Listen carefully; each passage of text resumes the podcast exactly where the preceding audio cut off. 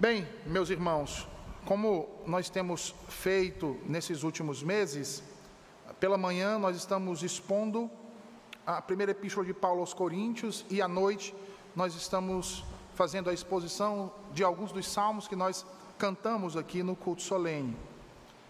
Nós começamos a exposição do salmo de número 115 e decidimos por uh, dividi-lo em pelo menos três partes. Nós já fizemos a exposição da primeira parte. No domingo anterior, nós fizemos a exposição da segunda parte e hoje nós faremos a exposição da terceira parte, concluindo assim todo o salmo de número 115. Salmo de aleluia. Salmo 115. Abramos a palavra de Deus neste salmo.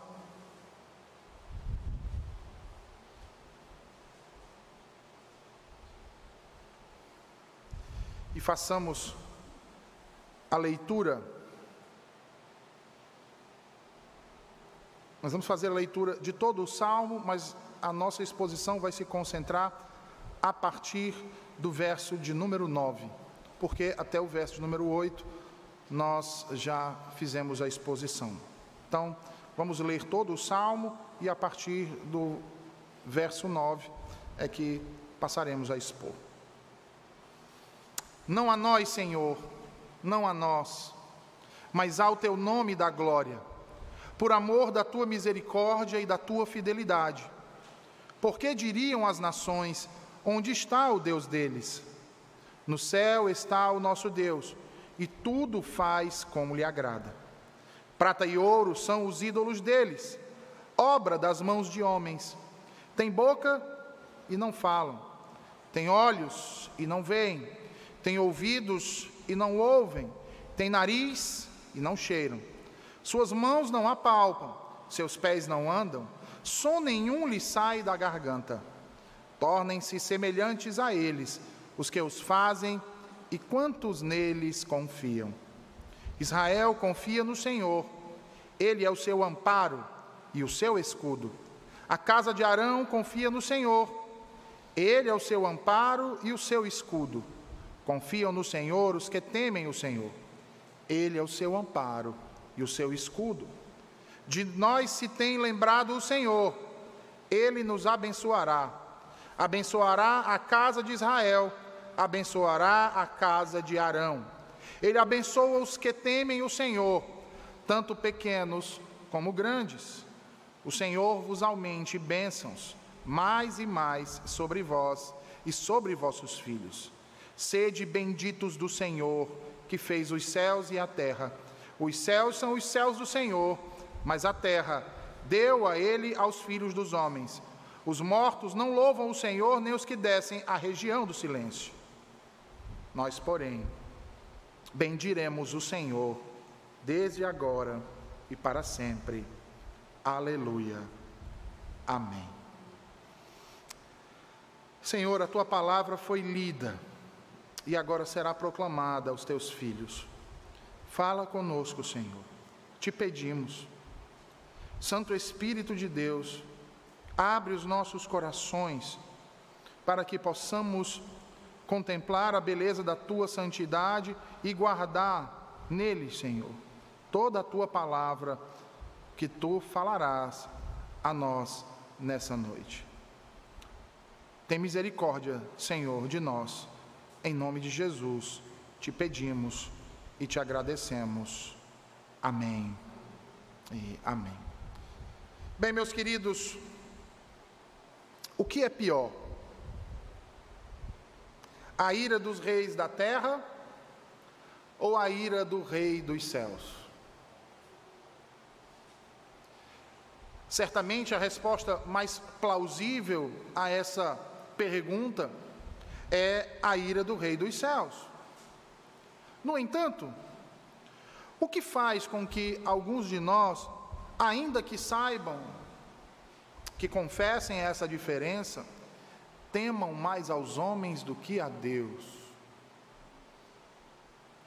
Preocupem-se mais em agradar aos homens que ao Senhor do céu e da terra. Nós vimos nas exposições passadas que o rei Ezequias, rei de Judá, mesmo depois do Senhor ter livrado Jerusalém da mão dos assírios de uma forma sobrenatural e extremamente poderosa, abriu as portas da cidade posteriormente para os babilônios, o que despertou a ira do Senhor. Deus zeloso, ao que, frente a isso, profetizou Isaías ao rei, antes que este viesse a fechar os olhos. Abra sua Bíblia em 2 Reis, capítulo 20. Veja aí o que disse o Senhor a Ezequias nos versículos 16 e 17. 2 Reis, capítulo 20, versículos 16 e 17. Profetizou Isaías ao rei Ezequias: Ouve a palavra do Senhor. Eis que virão dias em que tudo quanto houver em tua casa, com o que entesouraram teus pais até o dia de hoje, será levado para a Babilônia. Não ficará coisa alguma, disse o Senhor. Dos teus próprios filhos que tu gerares, tomarão para que sejam eunucos no palácio do rei da Babilônia. Se você se deter a esse texto e observar por alguns instantes, você vai perceber que o rei Ezequias, cego pelo assédio pagão e por tudo aquilo que a Babilônia em ascensão poderia lhe proporcionar, achou que as palavras de Deus reveladas a ele pelo profeta Isaías, traziam boas e não más notícias a respeito do futuro de Judá. E o que acontece então com Jerusalém e com o reino do sul? Ora, o sucessor de Ezequias, seu filho Manassés, logo após a morte de seu pai, e, ao se assentar no trono, passou a fazer tudo aquilo que era mal diante do Senhor. Ele reedificou os altos que seu pai havia destruído e levantou altares a Baal, e assim como Acabe, ergueu um poste ídolo e se prostrou, adorando-o diante de todos em sua cidade. Mais uma vez, então, a ira do Senhor Deus se acendeu contra Judá. Avance para o capítulo 21 e veja o que diz o Senhor nos versículos 11 ao 16. Diz assim o Senhor: Visto que Manassés, rei de Judá, cometeu estas abominações, fazendo pior que tudo que fizeram os amorreus antes dele, e também a Judá, fez pecar com os ídolos dele. Assim diz o Senhor, Deus de Israel: Eis que hei de trazer tais males sobre Jerusalém e Judá, que todo o que os ouvir lhe tinirão ambos os ouvidos. Estenderei sobre Jerusalém o cordel de Samaria e o prumo da casa de Acabe. Eliminarei Jerusalém como quem elimina a sujeira de um prato, elimina-a e o emborca. Abandonarei o resto da minha herança, entregá-lo-ei nas mãos de seus inimigos. Servirá de presa e despojo para todos os seus inimigos, porquanto fizeram o que era mal perante mim e me provocaram a ira, desde o dia em que seus pais saíram do Egito até ao dia de hoje. Além disso, Manassés derramou muitíssimo sangue inocente até encher Jerusalém de um ao outro extremo afora o seu pecado, com que fez pecar a Judá, praticando o que era mal perante o Senhor. Por que, que é importante, meus irmãos, nós relembrarmos e contextualizarmos isso que, está, isso que aconteceu com Israel?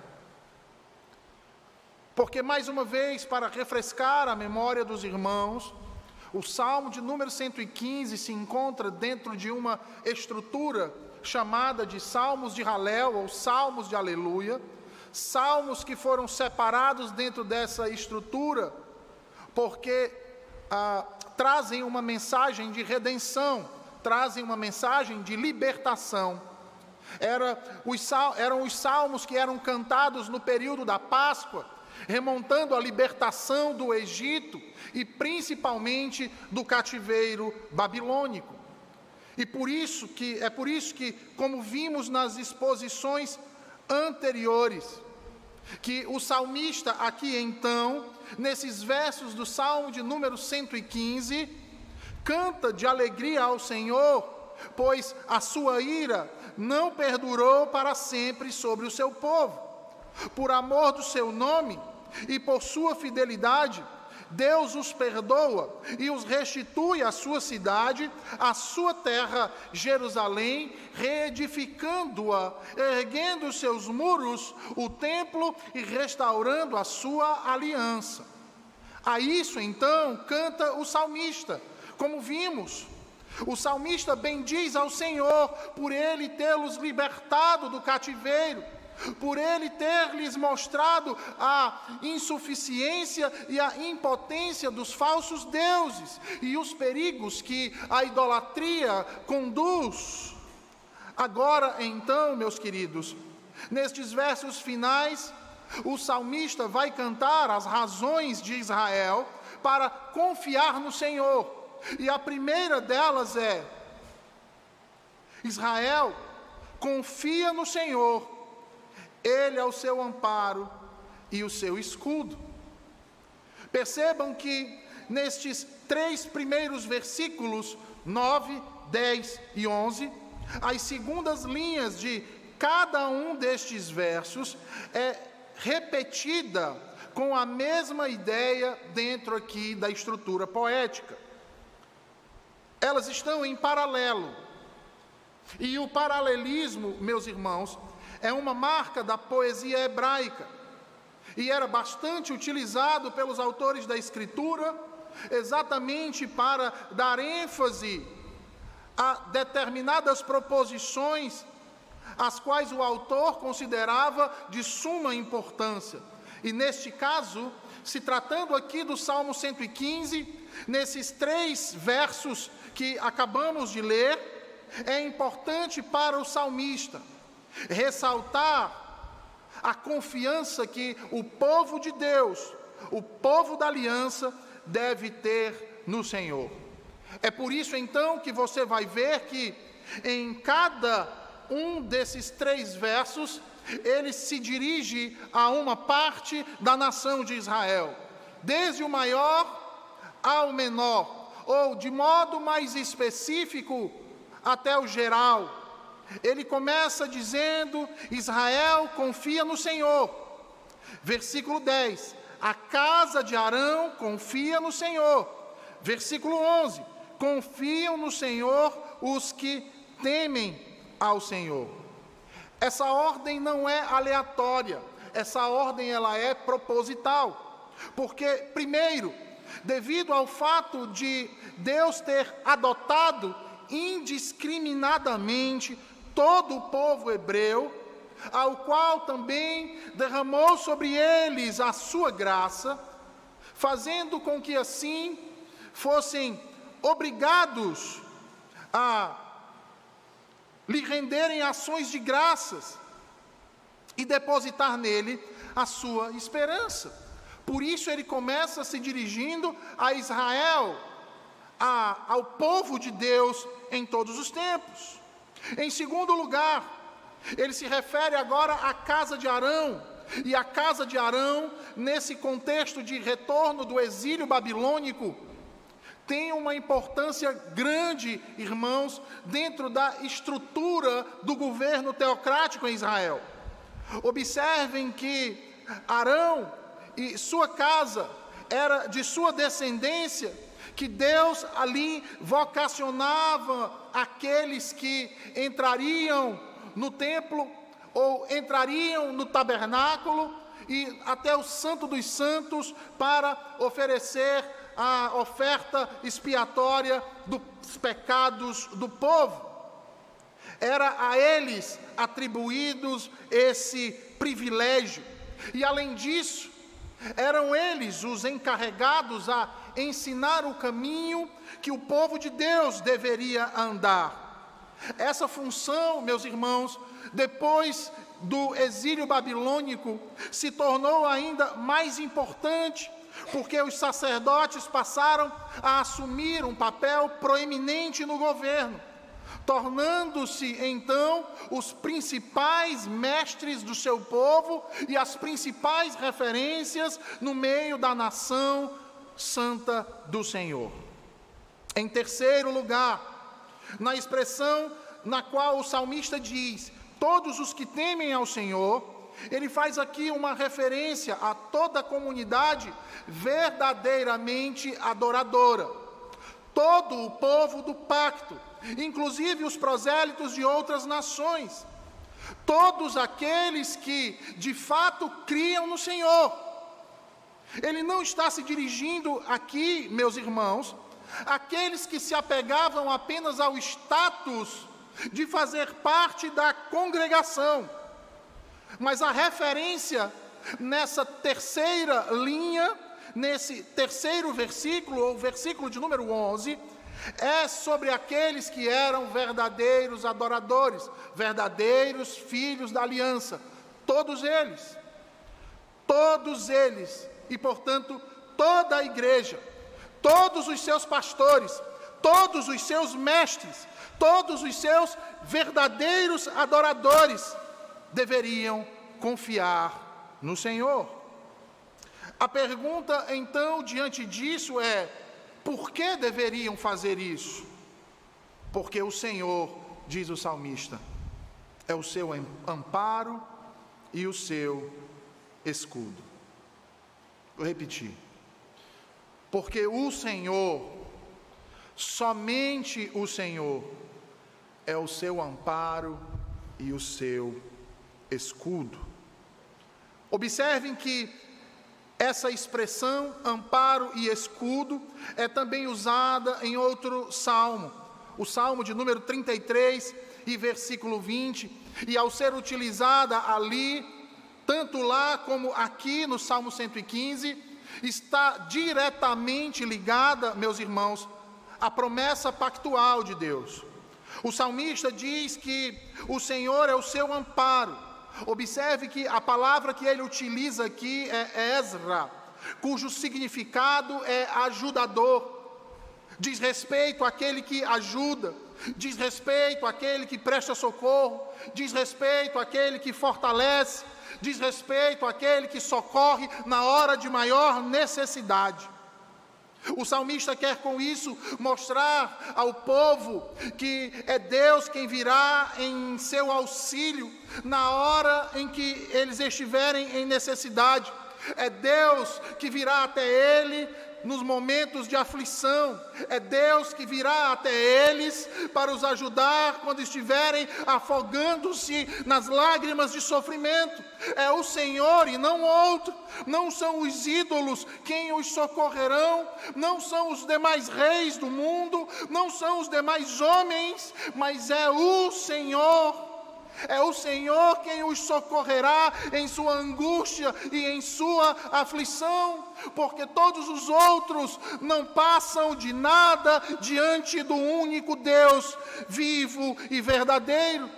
Todos os outros são ídolos mudos não passam de ouro nem prata, como disse nos versículos anteriores, pois tem boca, mas não falam, tem olhos, mas não veem, tem nariz, mas não cheiram, tem ouvidos, mas não ouvem, tem mãos, mas não apalpam, tem pés, mas não caminham, tem boca, mas nenhum ruído se ouve.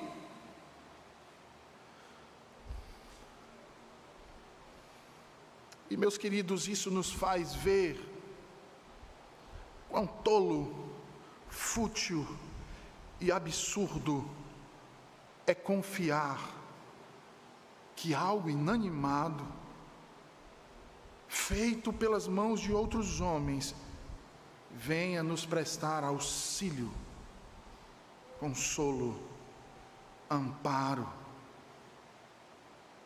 nos momentos de angústia, nos momentos de desolação, nos momentos de terror e pavor de nossas almas. Ah, meus irmãos, e que sentimentos corriqueiros são esses em nossos corações, não é verdade? A aflição, a desolação, em nossas vidas, tantas vezes atribuladas, quantas e tantas vezes não são exatamente estes os sentimentos que nos sobrevêm quando a decepção e o desânimo se abate sobre nós ou batem à nossa porta.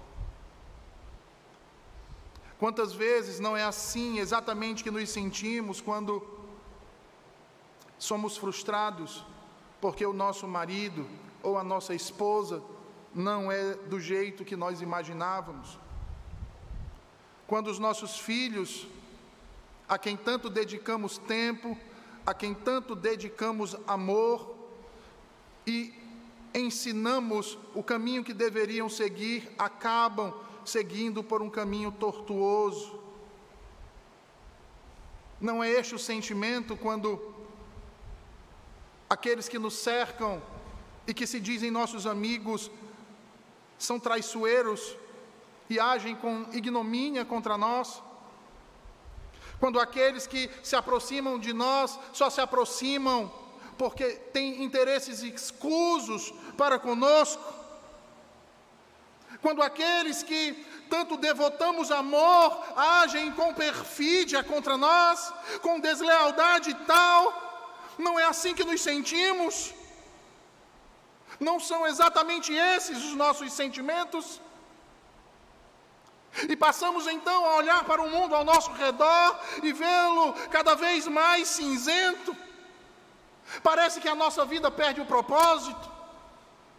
Olhamos para a graça, mas parece que a graça já não tem tanta graça assim. E o que fazemos, irmãos? Para onde vamos? Quem procuramos em momentos assim? Em quem podemos confiar? Quem pode nos amparar no dia da angústia. O salmista vai dizer: O Senhor pode. Ele é quem nos ampara. É a Ele que devemos buscar, e é nele que podemos confiar. Pois, como diz o salmista, ainda que caiam mil ao nosso lado e dez mil à nossa direita, não seremos atingidos, porque o Senhor estará conosco, estenderá a sua destra e aliviará as nossas dores, pois nos chama aos seus braços. Nós, os cansados, sobrecarregados, os aflitos e perseguidos, os rejeitados e vilipendiados por amor ao seu nome. A estes, a nós, ele diz: Vinde a mim. Pois, como diz o profeta Isaías, abra sua Bíblia em Isaías 41, por favor.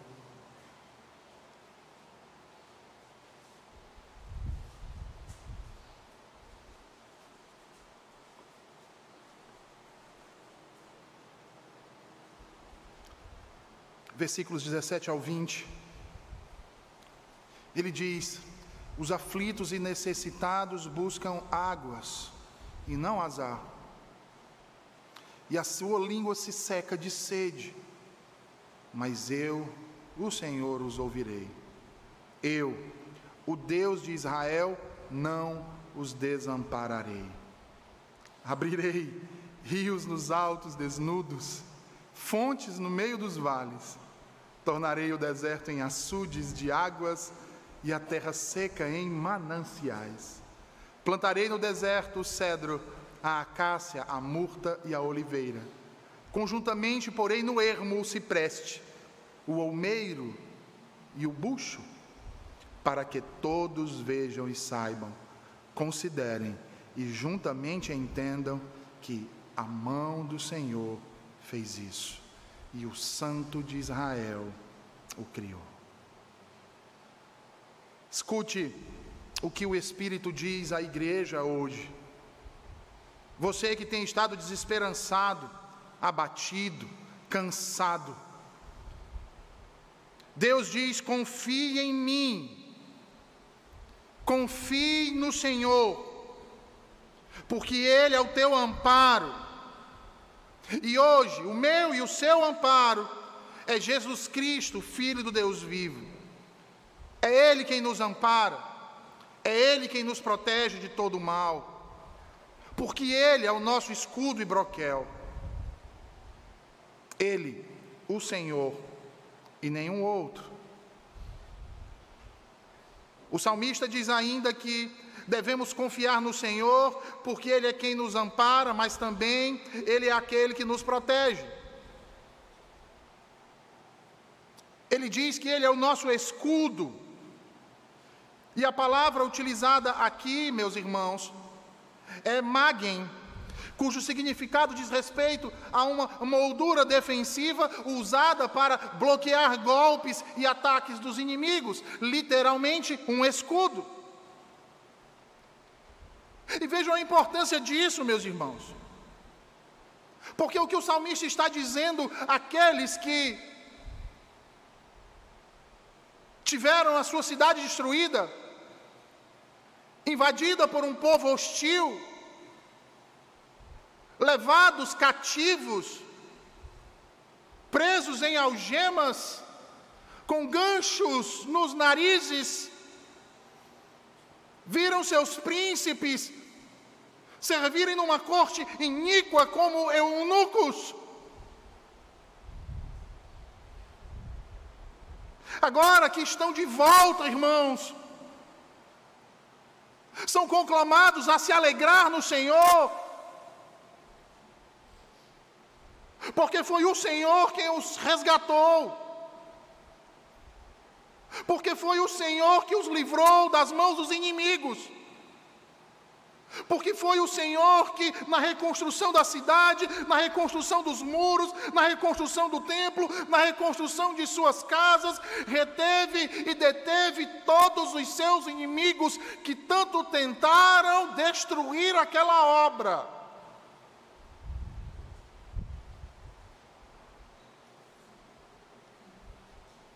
O salmista está querendo dizer que é Deus quem sustenta e fortalece o seu povo. É Ele que protege e nos livra de todo o mal. E o momento é bastante oportuno para o salmista. Para lembrar de todas aquelas horas negras da vida, como na Babilônia, e que tão bem o Salmo 137 nos descreve, no lamento do salmista, ao dizer que as margens do rio na Babilônia, enquanto eles pediam para que cantassem canções alegres, eles não tinham razão para cantar canções alegres. Porque era um tempo de pranto e de lamento mas que até mesmo ali, naquele pior momento de suas vidas, eles nunca estiveram sós. O Senhor estava com eles. Que mesmo quando todas as evidências de segurança e de socorro desapareceram, em nenhum momento o Senhor os abandonou. a preservação dos que retornaram era uma prova viva de como o Senhor defende e cuida dos seus. Por isso, eles deveriam confiar nele. Porque, como diz nos versículos 12 e 13, veja aí: de nós se tem lembrado o Senhor, Ele nos abençoará abençoará a casa de Israel, abençoará a casa de Arão. Ele abençoa os que temem o Senhor, tanto pequenos como grandes. Agora, em resposta ao apelo à confiança, o povo deve selar um novo compromisso com o Senhor. Observem aí que a repetição, Ele abençoará, oferece exatamente a certeza da continuidade do amor e da fidelidade de Deus a todos aqueles com quem pactuou. É por isso aqui que ele volta a repetir as três classes que ele utilizou nos versículos 9 ao 11: Israel, a casa de Arão e todos que temem ao Senhor. Sabe o que o salmista quer dizer com isso? Que Deus não se esquece de nenhum do seu povo, mas lembra de todos eles. Rememora suas promessas, rememora os seus atos, para que todos esses que pertencem a Ele confiem nele. E é interessante porque sempre que os israelitas eram resgatados de múltiplos perigos, ou socorridos em tempos de necessidade, eles tinham muitas provas palpáveis dadas por Deus acerca da benignidade do Senhor para com eles. Meus irmãos, Deus, por causa de sua fidelidade ao pacto que Ele mesmo estabeleceu, tem atentado para o seu povo até os dias de hoje e há de fazê-lo assim até o último dia desses tempos. Assim como abençoou nossos irmãos no passado, também nos abençoa hoje e continuará a nos abençoar para sempre. Por isso, ao pronunciar estas bênçãos, o salmista reserva a mesma ordem dos versos anteriores. Mais uma vez, deixando de fora os hipócritas. Todos aqueles que nele confiam recebem as bênçãos de sua aliança, tanto pequenos quanto grandes.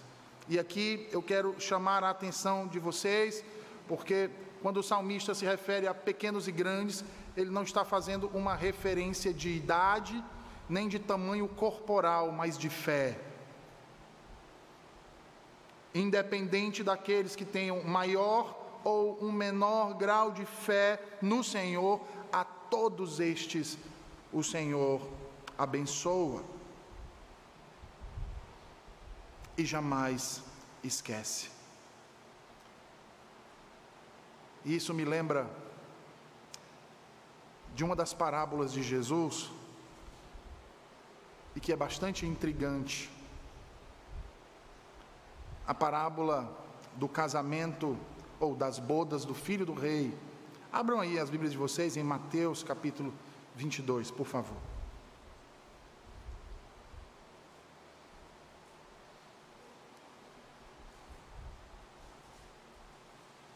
Mateus capítulo 22.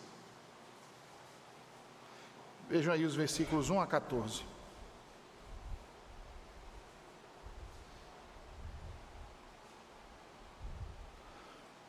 O reino dos céus é semelhante a um rei que celebrou as bodas de seu filho. Então, então enviou os seus servos a chamar os convidados para as bodas. Mas estes não quiseram vir. Enviou ainda outros servos com esta ordem: Dizei aos convidados: Eis que já preparei o meu banquete, os meus bois e cevados já foram abatidos e tudo está pronto, vinde para as bodas. Eles, porém, não se importaram e se foram, um para o seu campo, outro para o seu negócio. E os outros, agarrando os servos, os maltrataram e mataram. O rei ficou irado e, enviando as suas tropas, exterminou aqueles assassinos e lhes incendiou a cidade. Então disse aos seus servos: Está pronta a festa, mas os convidados não eram dignos.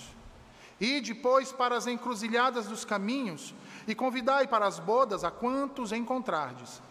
E saindo aqueles servos pelas estradas, reuniram todos os que encontraram, maus e bons, e a sala do banquete ficou repleta de convidados.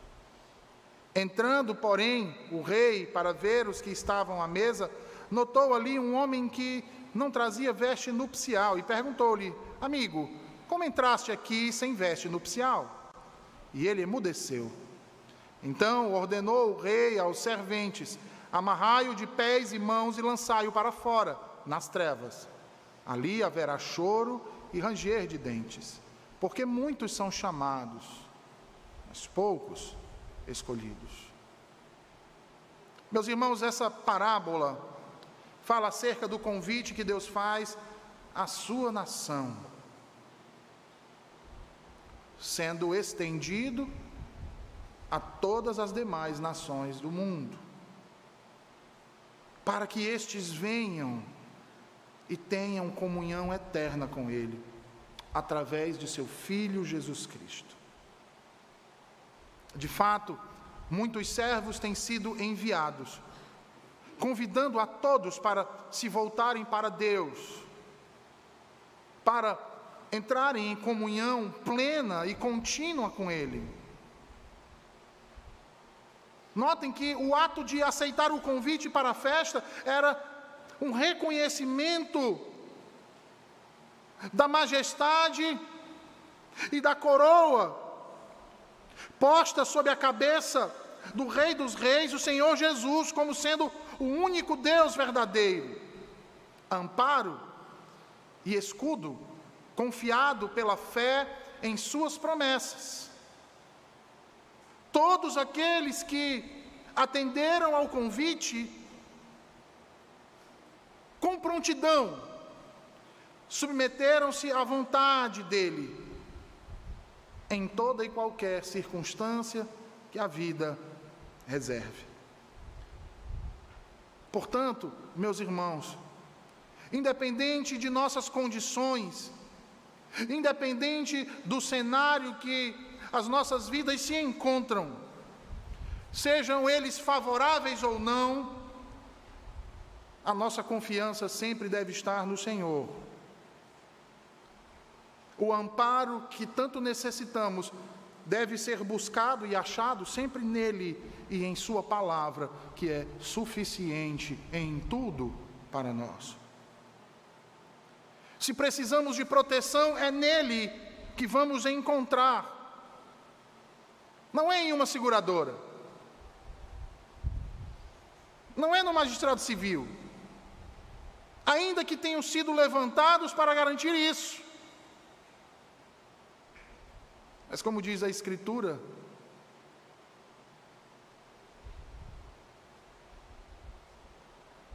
não são eles quem guardam a cidade, mas o Senhor. Porque se o Senhor não guardar a cidade, em vão vigia o sentinela. É nele que encontramos tudo aquilo que necessitamos para viver neste mundo até que ele venha. Como disse o salmista. Vejam aí nos versículos seguintes. Olha o que ele vai dizer. Ele vai dizer: por que vocês devem confiar no Senhor? Ora, porque Ele é o seu amparo e o seu escudo. Porque os céus são os céus do Senhor.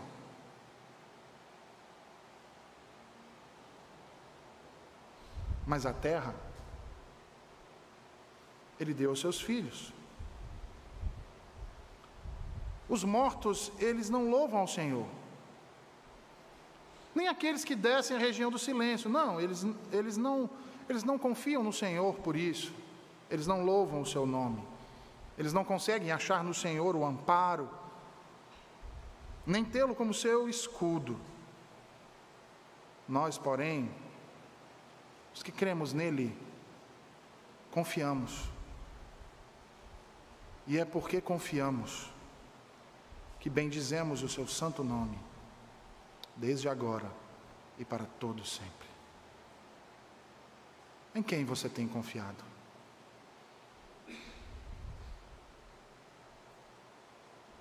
Em quem você tem buscado o amparo? Quem tem sido o seu escudo?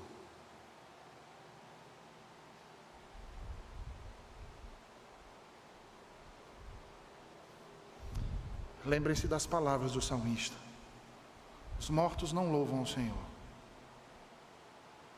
Nós, porém, que cremos, louvamos porque confiamos e porque reconhecemos que Ele é o nosso amparo e o nosso escudo durante toda a nossa vida. Vamos orar? Senhor Deus bendito, te agradecemos por tua palavra nesta noite, Senhor, proclamada e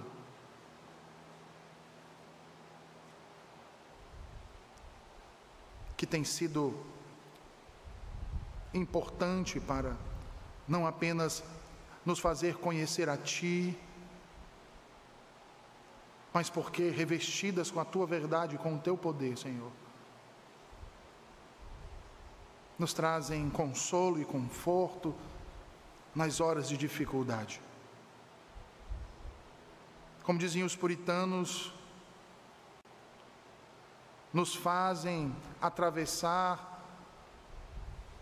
a noite escura da alma, Senhor.